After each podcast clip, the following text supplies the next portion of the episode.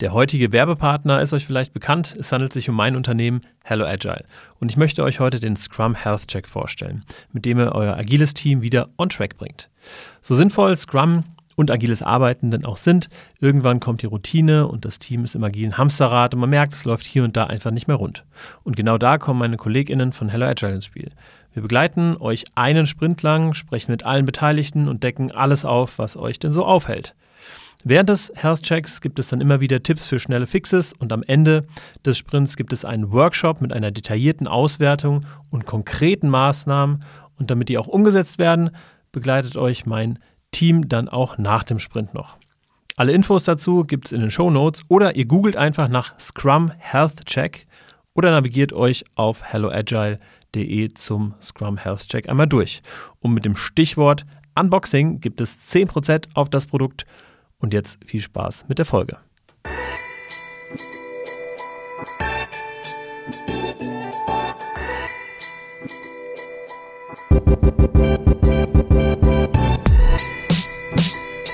Hallo und herzlich willkommen zu Unboxing New Work, deinem Podcast für besseres Arbeiten. Mein Name ist David Hilmer und ich will herausfinden, wie zeitgemäßes Arbeiten Menschen glücklich und Unternehmen erfolgreich macht. Ich selbst habe 2018 Hello Agile gegründet. Mit Ausbildungen, Beratung und Begleitung befähigen wir Menschen und Unternehmen auf dem Weg zu New Work und agilem Arbeiten. New Work ist aber komplexer, als man so denkt und daher möchte ich es mir und euch erschließen. Heute aus der Perspektive der Workspaces, also den Orten, an denen wir arbeiten und an denen wir auch zum Teil leben. da gibt es ein dickes, fettes, grünes Buch, das nennt sich New Workspace Playbook und ist von Dark Horse Innovation oder besser gesagt von den KollegInnen von Dark Horse Workspaces. Und ich habe heute den Geschäftsführer von Dark Horse Workspaces, Erkan Karakoc, ne, Karakoc, so, äh, zu Gast und freue mich schon drauf, mit ihm über ähm, Workspaces zu sprechen und darüber, wie Räume, Möbel und Flächen dabei helfen, Unternehmen erfolgreich und Menschen glücklich zu machen. Herzlich willkommen, Erkan. Hallo, David. Erstmal herzlichen Dank für deine Einladung und schön, dass ich dabei sein darf. Ja, schön, dass du dabei bist. Ähm, freut mich sehr. Und obwohl wir vorher noch kurz über deinen Nachnamen gesprochen haben, habe ich es natürlich äh, verhagelt, aber lassen wir schön drin. Ähm, Erste Frage und erstmal zu dir. Ähm, ich habe so ein bisschen recherchiert. Äh, du bist als Zwölfjähriger nach Deutschland gekommen und hattest äh, eine nicht ganz so leichte Schulzeit. Jetzt bist du Geschäftsführer von Dark Horse Workspaces. Äh, wie war denn der Weg dahin eigentlich? Oh, ähm, der, der, der war immer bei mir mit Umwegen verbunden. Ne? So letztendlich mit zwölf Jahren nach Deutschland gekommen, neues Schulsystem, neue Umgebung, quasi ausgewandert. Ne? So und klassische Migrationsfamilienhintergrund äh, äh, groß geworden. Und irgendwann habe ich mich, glaube ich, wie äh, im Gegensatz zu allen anderen dazu entschieden, mich hier zu assimilieren. Das klingt jetzt ein bisschen doof, aber mich quasi einzubinden und hier zu sein und nicht woanders, immer ständig mit dem Kopf in einem anderen Land und so. Und daraus ja. ist äh, ein Studium geworden, daraus ist eine Karriere im Bereich der räumlichen Kommunikation geworden, lange Jahre also alles, was so Markenräume, Ausstellungen, digitale Kommunikation und so weiter angeht. Ähm, sehr viel für große Unternehmen gearbeitet und irgendwann aus diesem räumlich-kommunikativen dann durch bestimmte Umstände, nämlich durch die Begegnung mit der Agentur Dark Horse, dann zum Thema Workspaces dann gelangt. Okay, kurz und knapp, aber klingt nach einem ziemlich äh, coolen Aufstieg. Ähm, lasst uns ähm, mal den Begriff New Workspaces so ein bisschen ja, anschauen. Die Definition von New Work ist ja laut Friedhof Bergmann, das zu machen, was man wirklich, wirklich will. Ähm, würdest du sagen, es gibt auch eine ähnliche Definition zu New Workspaces?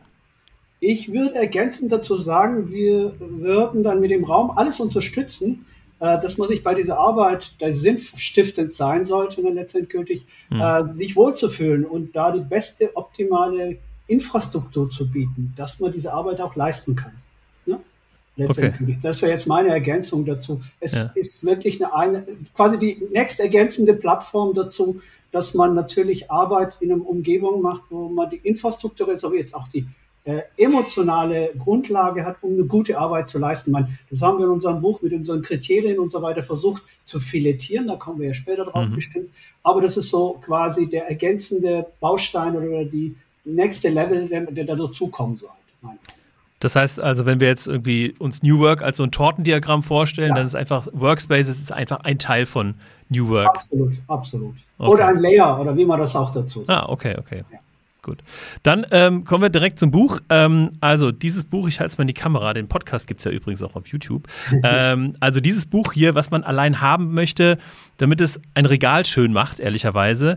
Also fürs Design gibt es schon mal eine Eins mit Sternchen. Ich finde das äh, wirklich stark. Ich ähm, wollte es schon immer haben und nun hat ähm, dein äh, Verlag mir das zugeschickt und ich bin sehr stolz darauf, so ein echt wirklich ein cooles Buch in der Hand zu haben, was man einfach gerne in der Hand hält, was man unbedingt lesen möchte, was auch nicht nur, ähm, also was auch unfassbar gut gestaltet ist. Ne? Da sind viele Bilder drin, da sind viele, klar, wenn es äh, um Spaces, Workspaces geht, um Arbeitsplätze, da wart ihr bei vielen Unternehmen unterwegs, habt ihr tolle Fotos gemacht, äh, um auch zu zeigen, wie das andere Unternehmen äh, machen. Ne? Also von Zalando über äh, Deutsche Bahn äh, bis äh, zu Schott äh, nach Mainz ähm, und Native Instruments in Berlin sind da ganz, ganz viele ähm, Sachen dabei. Ähm, habt ihr das Design selber gemacht, alles? Oder? Äh, also es ist eine Zusammen also das Design ist von uns, ja, absolut. Ja. Äh, wir haben das natürlich in der Zusammenarbeit mit dem Verlag, mit dem Nummern Verlag gestaltet. Äh, es gibt ja quasi bei uns immer die Bezeichnung für die Bücher, auch die Farbangabe, weil es gibt das gelbe, das grüne und das rote Buch. Mhm. Das Digital Innovation Playbook ist das gelbe und es gibt das Future Organization Playbook, das ist das rote, das aktuell erschienen ist. Äh, es soll auch einen Schuber dazu geben, wo man dann, wie du sagst, schön in seinem, in seinem Regal auch rein, äh, reintun kann im Herbst, äh, im Neujahr. Okay, äh, Hintergrund ist, dass wir ähm, immer so, seitdem wir, seitdem wir entstanden sind, sage ich mal, Dark Horse und Dark Ja. Horse Innovation, wir haben so ein kleines Hobby äh, daraus gemacht, immer unsere Erfahrungen auch mit der Außenwelt draußen zu teilen. Ne? So, äh, es gibt so, äh, es gibt so Sprüche, man gibt mal viel in die Außenwelt rein, da kommt auch viel wieder zurück. Äh, es gibt unterschiedliche Varianten von dieser Haltung und das, das, diese Haltung haben wir einfach. Und dieses Playbook nehmen wir auch ernst als Playbook. Ja, so einige Konkurrenten würden sagen, ja, aber ihr teilt ja euer Know-how mit allen anderen. Würden wir sagen, ja, genau, das ist das Richtige, weil wenn wir da insgesamt gemeinsam weiterkommen wollen, müssen wir dieses Know-how teilen und vervielfältigen und darauf aufbauend wieder neue Erfahrungen das ergänzen. Und in dieser Haltung sind diese Bücher entstanden und auch das grüne Buch entstanden. Ne? Hm. Okay, und ähm, sag mal, also was, was ja sozusagen auch ein USP ist von den ganzen ähm, Dark Horse äh, Büchern, ist, dass da ganz oben steht, written by Dark Horse Innovation. Das heißt, es ist nicht ein Autor, es sind nicht drei Autoren, sondern es ist einfach eine Company. Ähm, wer war denn da nun alles dran beteiligt? Also toll, dass du das erwähnst. Man, das Buch ist ja zuerst 2018 geschrieben worden. Mhm. Äh, da äh, sind, äh, da war ich letztendlich als Autor gar nicht so richtig daran beteiligt, muss ich sagen.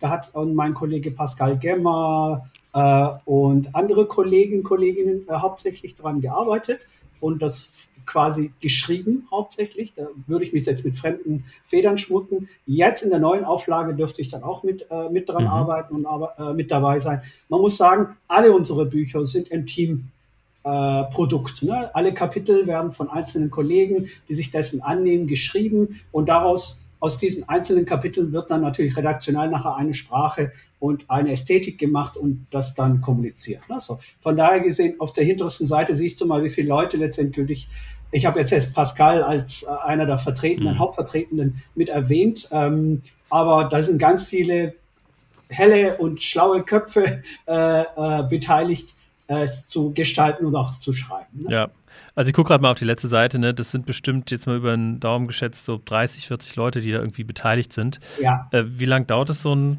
so ein Projekt zu realisieren am Ende? also ich sage mal mit allem drum und dran ein halbes Jahr. Ach krass, Da- das hätte ich mir länger vorgestellt. Aber dann sehr viel Fokusarbeit auf dem Projekt, oder? Auf dem Auf den Projekt. Also man nimmt sich dann wirklich so eine Kernarbeitszeit, wo man dann anfängt, wirklich die Artikel zu schreiben. Da tut man sich zusammen. Ich würde sagen, man steckt so vier, sechs Wochen die Köpfe zusammen, um es zu schreiben. Und dann dauert es natürlich nochmal ein Stück, paar Monate, bis es gestaltet ist, Hm. bis die einzelnen äh, Texte angepasst sind und so weiter. Äh, Und daraus entsteht dann letztendlich dann das Produkt. Aber man muss sich schon an konzentriert eine Phase nehmen, wo man das, Ja. Ich sag mal, runterschreibt und fertig äh, textet. Ich kenne das, wir haben vor einiger Zeit äh, das OKR Playbook ge- verfasst bei uns bei Hello Agile und das ist ungefähr, ich würde sagen, ähm, halb so groß von, der, von den Abmessungen her und hat, keine Ahnung, 100 Seiten, also es ist wirklich sehr, ja, so ein kleines Handbüchlein. Und ich kann mich an die vielen Abstimmungsschleifen erinnern. Ne? Also da braucht man wirklich äh, einen Prozess und, und harte Nerven, wenn da schon wieder irgendwie äh, dann was kommt von wegen, ah ja gut, da hinten wurde nicht gegendert oder äh, hier, äh, das können wir so nicht stehen lassen, da müssen wir hier und da, das können wir so nicht setzen, hier brauchen wir noch was. Also das ist schon, ähm, ich glaube, da, da steckt der Teufel mit Teil. Ne? Wahrscheinlich ist ja. so die halbe Arbeit das Verfassen und die andere halbe Arbeit das von 80 Prozent auf 100 Prozent zu bringen. Ne? Ja, und wir versuchen es ja relativ unterhaltsam zu schreiben, mit den ja. vielen Zitaten und unseren Anmerkungen seitlich. Es sind alles kleine Details, die natürlich das Lesen und das, äh, das ich sag mal, die Erfahrung, äh, das Erlebnis ein bisschen erweitern. Ähm, Im Endeffekt wie, wie, wie du es gesehen hast, da sind ganz viele, wirklich ganz viele ja. daran beteiligt, dass es so in dieser Qualität erscheint. Übrigens, dein Buch habe ich bestellt. Oh wow.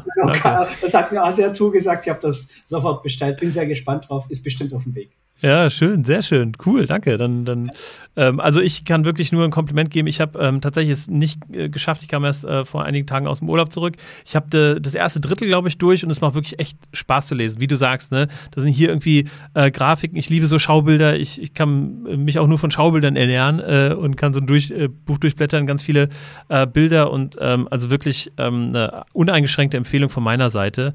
Und ich habe auch richtig Lust, den Rest zu lesen. Und das also, ähm, hat man ja auch nicht immer. Ein wichtiger Aspekt Aspekt, den ich auch jetzt anbringen will. Wir haben ja so eine sehr, äh, ich sag mal, positive Zukunftsausblick. Ne? Wir betrachten alles sehr, sehr, ich sag mal, mal aus einem konstruktiven Feld heraus. Ne? So, mhm. äh, das muss man unterstreichen, weil wir haben auch diesmal ein Kapitel eingeführt, wo wir auch ein bisschen kritisch über die Arbeitssituation bei Amazon und wie sich das atmosphärisch herleitet und so weiter. Da haben wir uns auch lange Gedanken drüber gemacht, ob wir so ein Kapitel einbauen, weil wir letztendlich da auch immer sehr, äh, ich sag mal mal, auf einer Seite unterwegs waren. Das haben wir jetzt ein bisschen versucht zu balancieren. Nicht, dass man uns immer unterstellt, wir würden das Ganze so rosa-rot ne, in, in der. Brille betrachten, sondern wir haben schon einen sehr realistischen Blick drauf, haben aber eine sehr konstruktive Art und Weise, mit den Themen umzugehen. Man, wenn wir jetzt über den Inhalt und über die Perspektive des Buches, was das leistet, sprechen würden, geht es auch in unserer Aufgabe, was wir mit den Leuten, mit den Nutzern machen, darum, genau diese Haltung ein bisschen auch zu, zu kommunizieren und weiterzugeben, mhm. damit Veränderung und Agilität stattfinden kann. Mhm.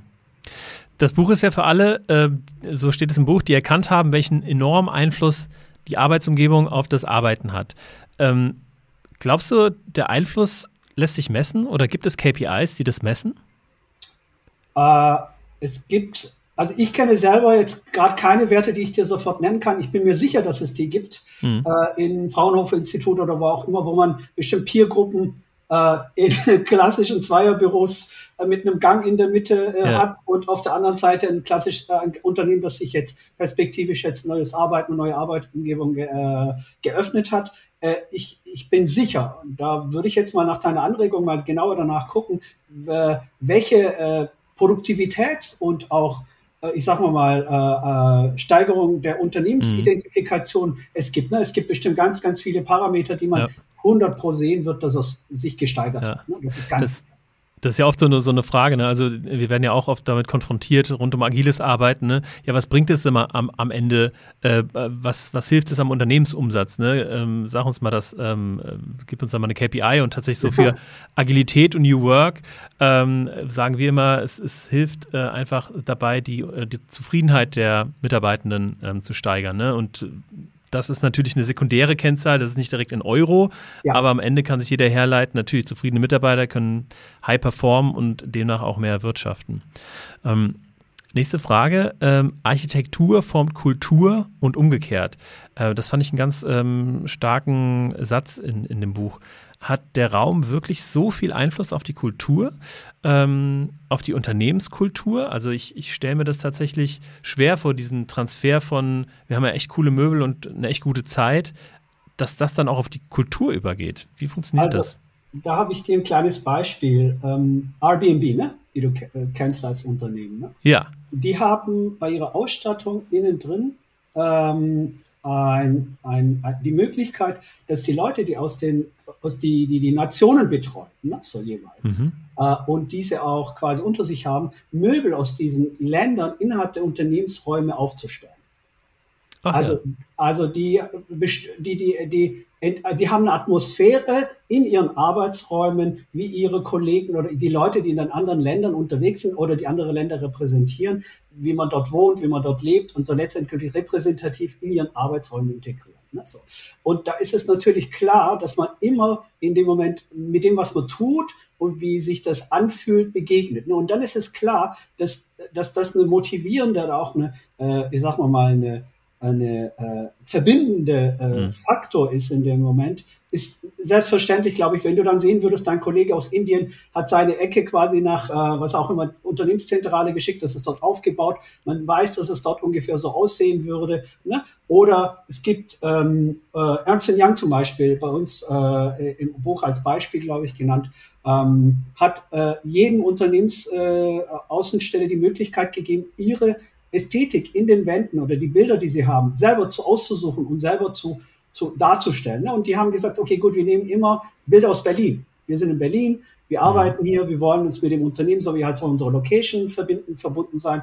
Solche kleinen Beispiele, die ich dir jetzt gegeben habe, spielen natürlich eine große Rolle in dem Moment, so ist des Wohlempfindens oder des Identifizierens und des und des Empfindens, was tun wir hier und für wen tun wir das, mhm. ne? so und welchen Kunden und für welche, äh, für welche Umgebung. Ne? Das hat auch was mit dem, ich sage nicht mit dem Zweck, aber mit dem Zweck zu tun von dem, was man tut.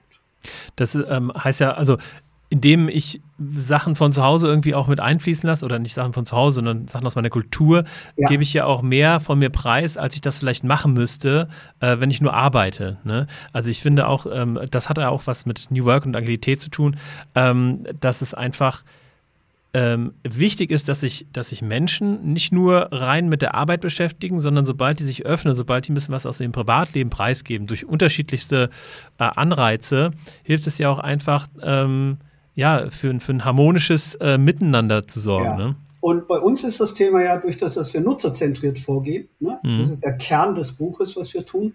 Das ist eigentlich die hauptverbindende Form dann in dem Moment Thema Kultur und Raum und, äh, und, und dessen, was die Mitarbeiter empfinden. Mhm. Wir gehen ja quasi in unserem Prozess mit denen äh, über ihren wir wollen verstehen, wie sie arbeiten, was sie arbeiten, mit wem sie arbeiten, in welchen Zeiten sie arbeiten, etc. Wieder gibt es so eine Verständnisphase. Und ja. dann gehen wir, äh, davor ist es nochmal klar, natürlich mit den Chefs alles besprochen, in welchem Rahmen bewegen wir uns und so weiter. Das nennen wir Setup. Und dann gehen wir in diese Verständnisphase und aus dieser Verständnisphase heraus tun wir mit ihnen zusammen wirklich Räume entwickeln. Also wir haben Grundrisse, wir haben unser Baukastensystem, wo wir standardmäßig Arbeitssituationen schon mhm, voraus mhm. abgebildet haben. Und jetzt, wenn, also es entsteht wirklich ein Grundriss, ein Raum, mhm. der ist jetzt nicht dreidimensional, aber der ist zweidimensional und jeder kann nachvollziehen ungefähr, wie er später arbeiten wird, in welchem Umfeld, welche Bedürfnisse er hat und so weiter. Und wenn so eine Umgebung, wie sagen wir mal, entwickelt und realisiert wird, dann ist es klar, dass das mit dem Mitarbeiter und das, was er tut, sich automatisch verbindet, weil er sieht, das habe ich selber entworfen, ein Stück weit. Ne? Das ist aus unserer Feder, in unserer Gruppe, aus unserem Team, aus unserem Unternehmen heraus entstanden. Mhm. Ihr sprecht ja auch von ähm, Work-Life-Blending, das ist ja so das, das Buzzword nach Work-Life-Balance vielleicht. Ähm, äh, und ein Stück weit findet Work-Life-Balance Blending, wie ich jetzt rausgehört habe, natürlich auch in den Office-Räumen statt, aber vielmehr natürlich irgendwie an anderen Orten, wie zum Beispiel im Homeoffice. Was hältst du grundsätzlich von der Entwicklung Work-Life-Blending? Also sie ist erstmal un unumkehrbar, würde ich sagen. Ja? Letztendgültig hat sich das, äh, äh ich sag mal, durch die Corona-Pandemie und so weiter äh, in unser Arbeitsleben, ich sag mal, hineinkatapultiert. Ne? So, ähm, man muss auch sagen, ne, die letztendgültig die Produktivität der, der der Leute, die arbeiten, und das sind wirklich, das ist jetzt wirklich gemessen, ist um circa, glaube ich, 20 Prozent gestiegen. Mhm. Ja, so, äh, das kann man dann ungefähr sogar in den Arbeitszeiten messen, wie viel Zeit man nicht zum Büro fährt, wie viel, wie viel Zeit man dann im Tag hätte, nämlich zwei Stunden. Ja. Und von den zwei Stunden, wenn man quasi die eine Stunde abrechnet für Hin- und Herfahren und die eine Stunde übrig lässt, kann man das über fünf Tage mit fünf Stunden und so weiter und so weiter. Da gibt es Hochrechnungen. So. Das ist klar, dass dass das letztendlich auch der Produktivität gut tut, wenn man tagsüber sich, äh, wie sag mal, seine Arbeitszeit selber einteilen kann und auch seine, ich sag mal, Tätigkeiten selber einbauen kann und seinem Rhythmus einbauen kann. Das große Problem dabei ist natürlich die Abstimmung mit dem Gesamtunternehmen und die Verbindung zum Unternehmen und zu den Kollegen, was einem ja auch letztendlich perspektivisch fehlen wird.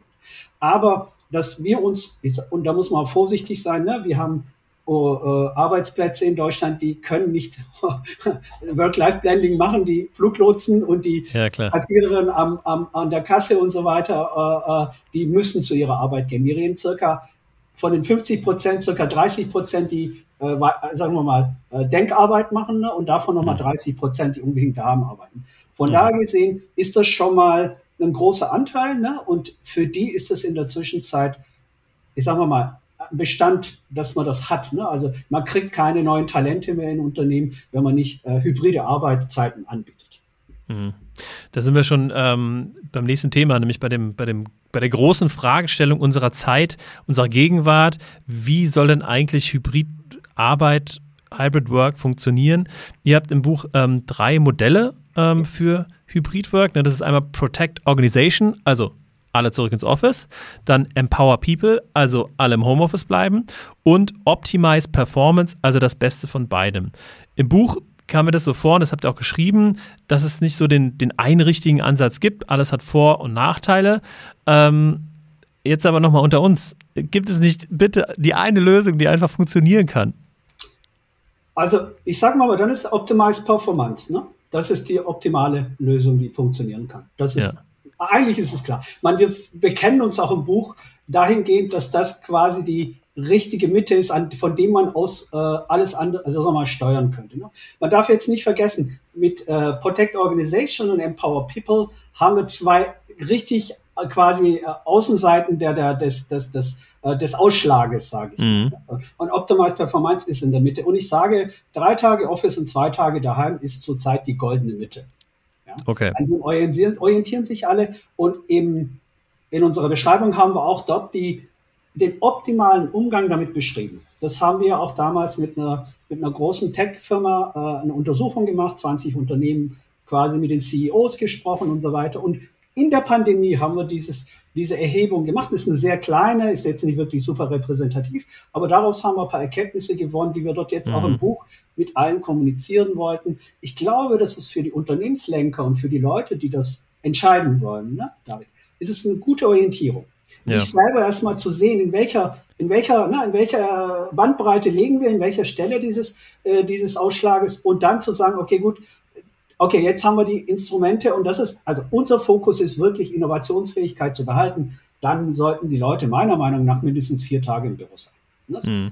Bin ich aber ein Unternehmen, das von vornherein äh, sehr eigenständig, verantwortungsvoll, verantwortungsvoll und, und Leute hat, die unternehmerisch denken ne, und arbeiten eigenständig, die können Empower People sein, weil die werden ihre maximale Leistung dann erbringen. Ja, wenn sie selber Verantwortung tragen und Verantwortung auch übergeben bekommen. Hab, und alles dazwischen, ne, das kann man dann selber ja. positionieren.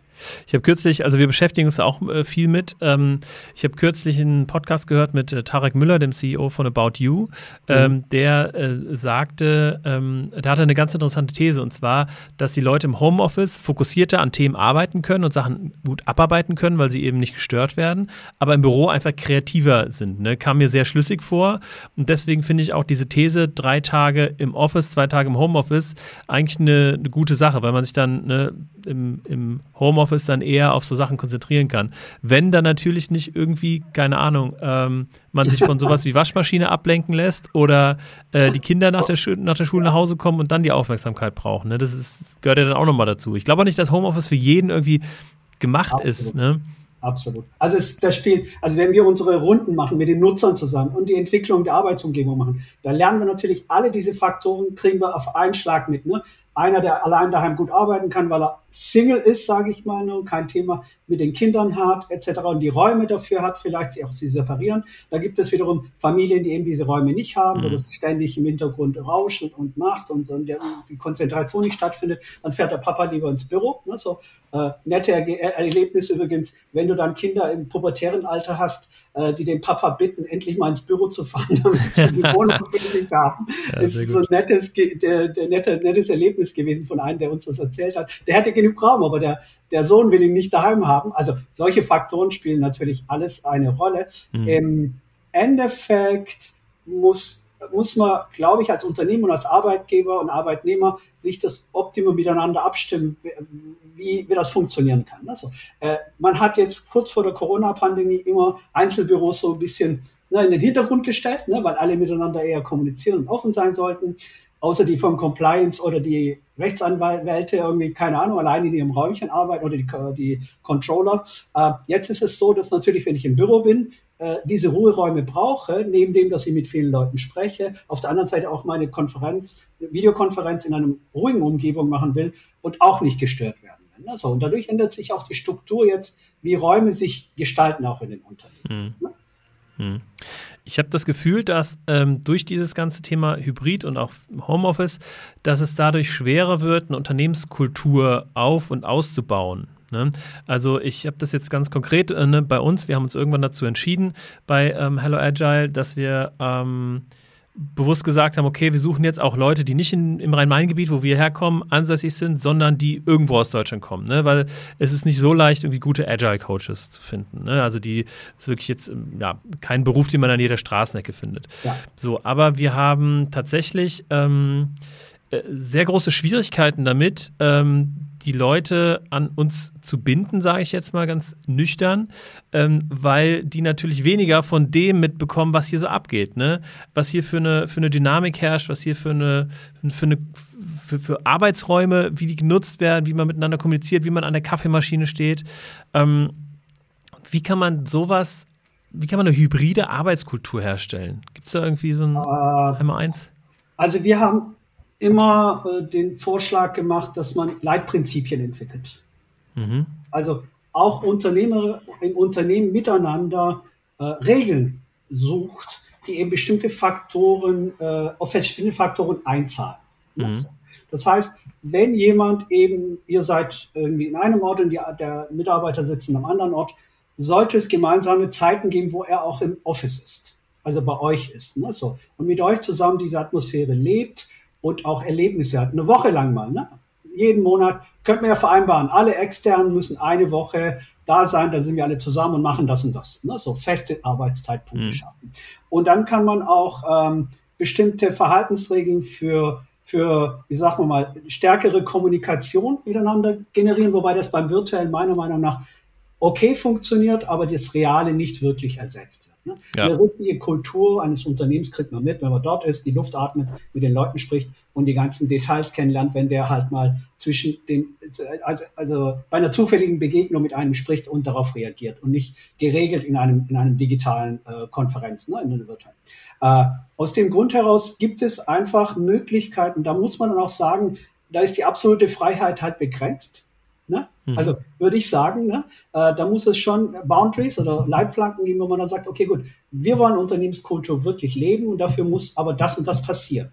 Ne, so, das ist ja, mal, ihr seid, ein, also Unternehmen wollen eben äh, äh, Empower People eher, ne, eher ne, letztendgültig seid ihr. Äh, genau auf der Stelle müssen diese Unternehmen auch arbeiten. Ihr kriegt viele Leute, durch das, dass ihr äh, bandbreitemäßig in einer größeren Umfeld suchen könnt, ne, so ja. die Berater. Aber auf der anderen Seite kommt ihr auf die äh, Problematik mit der Kultur. Und die, sagen wir mal, die Tech-Unternehmen, die die Programmierer suchen, die haben das Problem, dass die Programmierer alle daheim sitzen und sie nur dort kriegen, wenn sie daheim sitzen können, ja. aber sie nicht nach, äh, wieder zusammenkriegen, weil sie innovativ sein müssen. Ne? So. Ja, ja. Und da in dieser Bandbreite sucht man auch bei den Unternehmen, die die Techies, die die Programmierer daheim haben, daheim sind, zu sagen, okay, gut, ihr müsst vier Tage kommen, weil die, die Begründung dafür ist das, das und das. Und diese mhm. Begründung ist wichtig.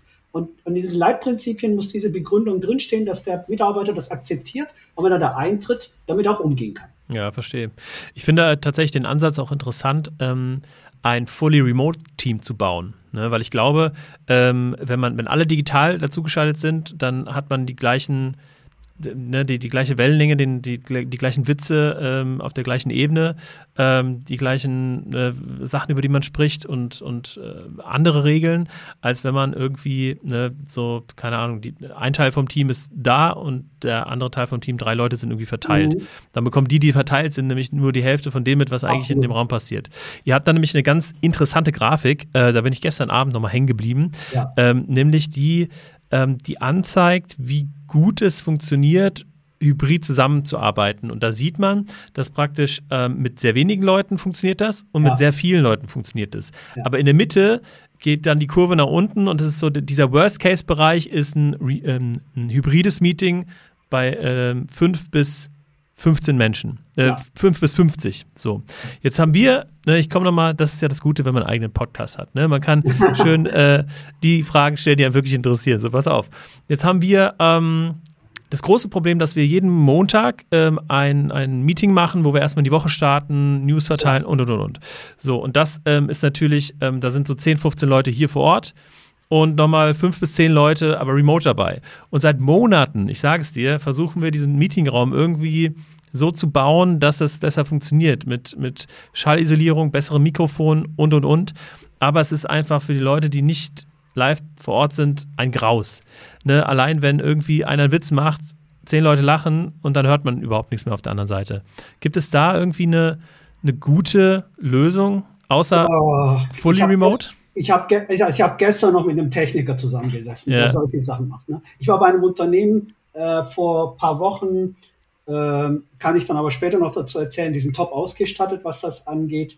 Äh, die haben sich sehr viel Mühe gegeben, das zu tun. Ähm, also ich glaube, einerseits ist es eine technische Frage.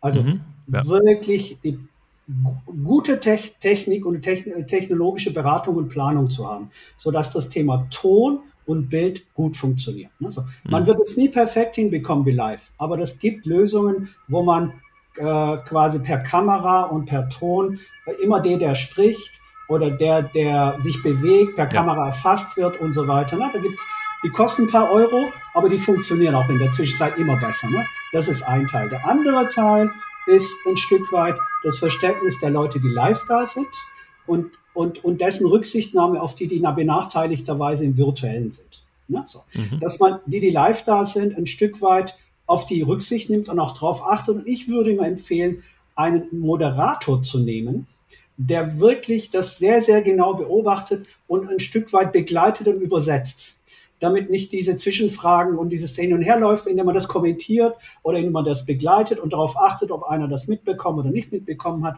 Das spielt eine große Rolle, glaube ich. Also neben der Technologie eine menschliche Faktor dazu zu packen, um das, wie so ein Regisseur, ne, letztendlich, mhm. oder wie so ein Moderator im Sinne, Regisseur und Moderator, das zu begleiten. Ich glaube, da wird es dann erst qualitativ ja. wieder einigermaßen annehmbar. Das finde ich gut. Zusammen mit einem Regelset, auf das sich dann alle committed, äh, committed haben. Ne? Genau, ne? Also absolut, einer spricht ähm, und so weiter. Ja, okay, okay. Ist beengend für die, die da sind, aber die müssen ja. dann einfach diese äh, Restriktionen ein bisschen mitnehmen. Ja, eben. Nützt ja nichts, nützt ja nichts. Ähm, nächstes großes Thema, KI. Glaubst du, künstliche Intelligenz macht unsere Offices noch leerer als Corona? Ja, also wenn man das äh, die Voraussagen hört, was äh, die Reduzierungspotenziale in PR-Abteilungen, in Recht, Justiz, Compliance äh, Controlling und so weiter, wenn man das anguckt, ja, ich glaube ja. Also perspektivisch wird es so werden. Es ist auch erkennbar, wenn man sieht, wie schnell, also wie, wie wenige Menschen viel mehr Arbeit leisten können. Mhm. Ja, so. ähm, aber auf der anderen Seite muss ich auch sagen, gibt es bei solchen Entwicklungen, das habe ich jetzt, ich habe die Entstehung des Internets mitbekommen und so weiter. Also es gibt bei solchen Sachen immer so Prophezeiungen, was passiert. Und es gibt natürlich die Spitze, wo es sich am Anfang alle so in der Richtung unterwegs sind. Irgendwann nivelliert sich das. Ich glaube, das wird beim KI genauso sein. Natürlich werden Leute, wie sagen wir mal, für mehrere Unternehmen eventuell arbeiten Ne? Ja. Indem sie äh, mit dem Tool arbeiten des Unternehmens etc. pp. und das dann dort steuern, ne, mit den richtigen Fragen, mit den richtigen äh, Angaben, damit das KI auch funktioniert. Mhm, mhm, äh, die Büros werden vermutlich leerer und dann ist die Frage, was macht man damit? Ne? So die große Frage. Ne?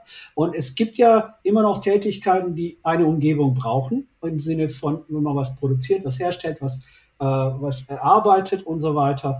Und da wird es dann auch wiederum ein Angleichen geben, wo eben äh, diese Flächen entweder fürs Wohnen oder fürs Arbeiten wieder äh, äh zweckgebunden gebraucht werden. Mhm. Das ist meine, meine wirklich sehr grobe Betrachtung drauf. So wie jetzt Corona, ich sag mal circa 20 bis 13, nee, 25 Prozent Leerstand. Also mhm.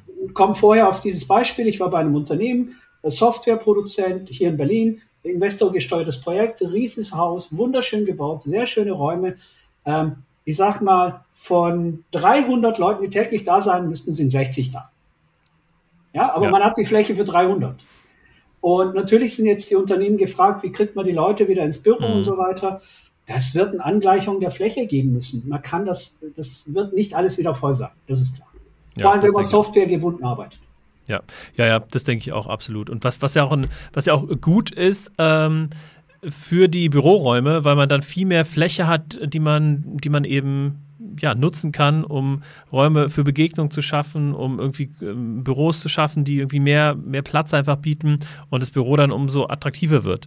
Nur äh, blöd wäre es dann, wenn die alle wieder zurückkommen, weil das Büro so schön ist und dann gibt es zu wenig Plätze. Ja, also genau. Und das, dieses Potenzial berechnet man bei uns ja immer ein. Also wie viele Leute ja also man hat ungefähr so viel Prozent an Leuten, die immer kommen und dann rechnet man mal so viel drauf, damit man dieses Desk, Flash Desk und so weiter, ne, mhm. mit, den, mit, den, ganzen Quoten damit äh, äh, richtig arbeiten kann und nicht einer irgendwie keinen Platz mehr kriegt, wenn alle auf einmal kommen. Da geht es auch darum, dass man sich abstimmt, wer kommt und wer nicht kommt über die Tage. Da gibt es diese schlauen Softwarelösungen. Mhm. Aber am Ende glaube ich auch letztendgültig, David, dass die Räume, die innerstädtisch jetzt leer werden, natürlich von Unternehmen belegt werden, die nach außer in die Peripherie gegangen sind, mhm. weil sie dort günstiger und andere Umgebungen gefunden haben, die jetzt natürlich die Chance bekommen, auch wiederum innerstädtisch zu ja. kommen und zu arbeiten, weil die Fläche auch kleiner ist, die sie brauchen und mhm. die sie sich vielleicht eher leisten können. Mhm. Ja. Wenn ähm, ich mich jetzt selber ähm, beschäftigen möchte mit dem Thema ähm, Räumlichkeiten verbessern. Gibt es so zwei, drei Regeln, zwei, drei Grundlagen, die sehr, sehr wichtig sind, wenn ich damit anfange? Also äh, klar, ich würde tatsächlich dieses Buch als Arbeitsbuch nutzen. Dafür ist es ja auch gedacht. Ne? Ja. Aber gibt es so, wo du sagen würdest, ja, pass mal auf, das sind so ein, zwei, drei Grundprinzipien und dann kannst du dich da irgendwie einarbeiten? Also ich würde sagen, ähm,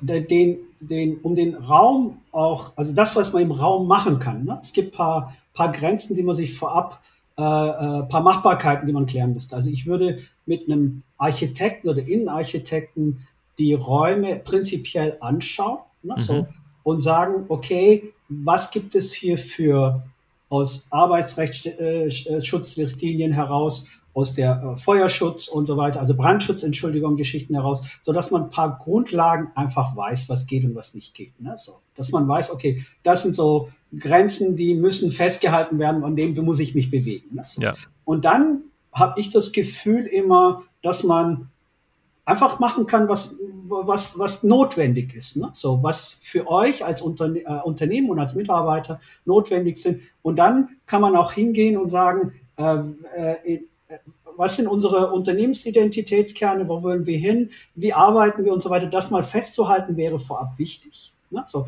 bevor man anfängt, irgendwelche Entwürfe, irgendwelche Bilder zu machen, wirklich äh, zu sehen, wie man arbeitet und dazu, kleines Beispiel, könntet ihr unsere Tagebücher nehmen ne? mhm. und mal sehen, wie ihr wirklich tagtäglich arbeitet, eine Woche lang mal gucken und dann sehen, ah, wir arbeiten so. Und dann mal quasi per Abteilung oder per Umgebung äh, richtig DNAs herstellen von, ich mache so viel Teamarbeit, so viel Einzelarbeit, so viel Socializing. Und dann sieht man die einzelnen DNAs der einzelnen Bereiche und die kann man dann übereinander legen und sehen. Und so viel Raum für sowas brauchen wir dann insgesamt. Und dann kann man dann anfangen, auch zu entwerfen und Räume zu, zu entwickeln. Und das ist mhm. wichtig, ich finde wichtig, vorher anzuschauen, wie arbeite ich und welche Umgebung brauche ich dafür später. Stark. Finde ich, find ich sehr gut. Ähm, Gibt es, gibt es Räume oder Tipps von dir, äh, wenn, wenn ich mich inspirieren lassen möchte, die so zugänglich sind? Also kann man irgendwie, gibt es Unternehmen, die da sehr, sehr zugänglich sind oder gehe ich in einen Showroom von Vitra zum Beispiel oder wie? wie ja, das ist zum Beispiel ein Beispiel. Natürlich, da gibt es ja. auch technische äh, Lösungsansätze und so weiter, die man sieht. Äh, man muss aber, ich will jetzt die Möbelhersteller nicht dissen, muss ich aufpassen. Ne? Ja, die, also die, die, die, die, äh, die, äh, die Möbel sind natürlich letztendgültig das Endmittel, um, um, um, um eine Umgebung auszustatten. Ne? So, das äh, soll nicht beeinflussen, wie man arbeitet und mhm. wo man arbeitet und so weiter. Ne? Da muss man darauf aufpassen. Was man tun kann, ist, ich glaube, alle Unternehmen sind äh, Native Instruments oder wie auch immer. Also, also zum Beispiel, wenn du jetzt irgendein Unternehmen interessiert bist, die wir jetzt im Buch haben, kannst du jetzt fragen, dann kann ich ja mal anrufen und dich dort äh, äh quasi durchführen lassen oder selber mit dir durchlaufen. Letztendgültig sind viele Unternehmen offen, äh, ihre Umgebung auch zu zeigen, weil sie auch Erfahrungen teilen wollen, letztendgültig cool. mit anderen. Und von daher gesehen, wie soll ich sagen, man, es gibt das Oberholz hier in, in Berlin, ne, wo quasi das freien äh, äh, Arbeiten letztendlich als, als Digital Nomad erfunden wurde. Da kann man ein Stück weit zum Beispiel sehen, wie es an so einem Marktplatz, wenn man einen Marktplatz baut, in einem Unternehmen zugehen könnte. Ne? Also dazu muss man ja. nicht in ein Unterne anderes Unternehmen gehen. Da reicht der Starbuck oder da reicht dieses Oberholz ja. oder wie auch immer. Da kann man hingehen und genau sehen, wie funktioniert ein Marktplatz. Ne? So. Und dann ja. kann man sich Marktplatzbeispiele auch für sich selber abgucken, mhm. ohne dass man in ein Unternehmen gegangen ist. Okay, okay. Aber ansonsten ähm, kannst du gegebenenfalls vernetzen. Ähm, wenn ich jetzt als Hörer und Hörerin sage, Mensch, würde da ja nochmal ein bisschen gerne mehr rausfinden vom Erkan, wie kann man dich denn da kontaktieren am besten? Also ähm, über hallo at darkhorseworkspaces.de gehen direkt alle E-Mails rein, direkt auch an mich. Äh, und äh, man kann natürlich, du kannst die Daten zur Verfügung stellen, mein, mein Mobiltelefon und E-Mail, kein Thema, dann kann man mich direkt erreichen. Super, das, das ist mega. Okay, sehr schön. Kommt natürlich alles in die Show Notes. Ähm, vielleicht noch eine Frage in Richtung Ende. Unsere Vision von Hello Agile ist eine Welt, in der jeder gern zur Arbeit geht. Und wir glauben daran, dass Agilität und New Work gerade ein gutes Werkzeug dafür sind, das zu erreichen. Ähm, was glaubst du, was ähm, kann es eine Welt geben, in der jeder gern zur Arbeit geht? Oder eine Gesellschaft? Ah, ich kann mir das sehr gut vorstellen. Äh, das ist ein bisschen wirklich sehr, sehr noch weit in der Zukunft aus der Perspektive, sagen wir mal so 20 Jahre vielleicht oder so. Ja. Ich glaube, dass es wirklich das Thema KI so erschreckend sehr ein Stück weit auch für uns gerade erscheint. Auf der anderen Seite uns vielleicht die Möglichkeit gibt, immer Denkarbeit vorausgesetzt. Ne? Also die Leute, die wirklich an irgendwo arbeiten, also arbeiten müssen, physisch zu arbeiten, ist natürlich ein anderes Thema. Ich glaube, dass man sich dort natürlich eine, eine bestimmte Fokussierung auf bestimmte Themen vornehmen kann, die mhm. man gerne macht. Ne? Die Routine, die wegfällt durch die Digitalisierung, die spitzt sich dann zu. Dann wird wirklich äh, das, man muss das tun, was man als Mensch am besten tun kann, letztendlich. Ne? Also, mhm. Wie wir unser Buch zum Beispiel, unser nutzerzentriertes Vorgehen. Ich kann mir schwer vorstellen, dass irgendwann eine KI das übernimmt, mit den Mitarbeitern zusammen ihre Probleme zu verstehen, mit ihnen zusammen was zu entwerfen, weil das ist was Hochmenschliches, solche Themen miteinander zu besprechen und, und, und eine Plattform zu finden. Ne? So. Aber es gibt viele Routinearbeiten, einen Vertrag schreiben oder irgendeinen, ich sage mal, Präsentation entwickeln das kann keine KI machen. Ne? Und ja. dann können wir uns natürlich viel mehr Zeit für das andere Wichtige nehmen. Mhm. Super. Vielen Dank. Danke dir für deine Einschätzung. Ähm, und danke dir für die vielen Insights. Also ich glaube, ähm, wenn man sich um das Thema Räume und Workspaces ähm, interessiert und da was machen will, wird man nicht ähm, um dieses Buch herumkommen und vor allen Dingen äh, nicht über euch als ähm, Anbieter für Lösungen rund um Räumlichkeiten. Liebe Hörerinnen und Hörer, wenn euch die Folge gefallen hat, dann lasst doch ein Like da, überall, wo man ein Like da lassen kann, nämlich auf jeder Podcast-Plattform hoffentlich. Ähm, gerne auch äh, eine Bewertung da lassen, zum Beispiel auf Spotify, würde mich sehr freuen und dann hören wir uns auch schon in zwei Wochen wieder. Erkan, vielen Dank und Grüße Dank auch, nach Berlin. Mach's gut. Ciao, ciao. Grüße. Bis dann. Tschüss.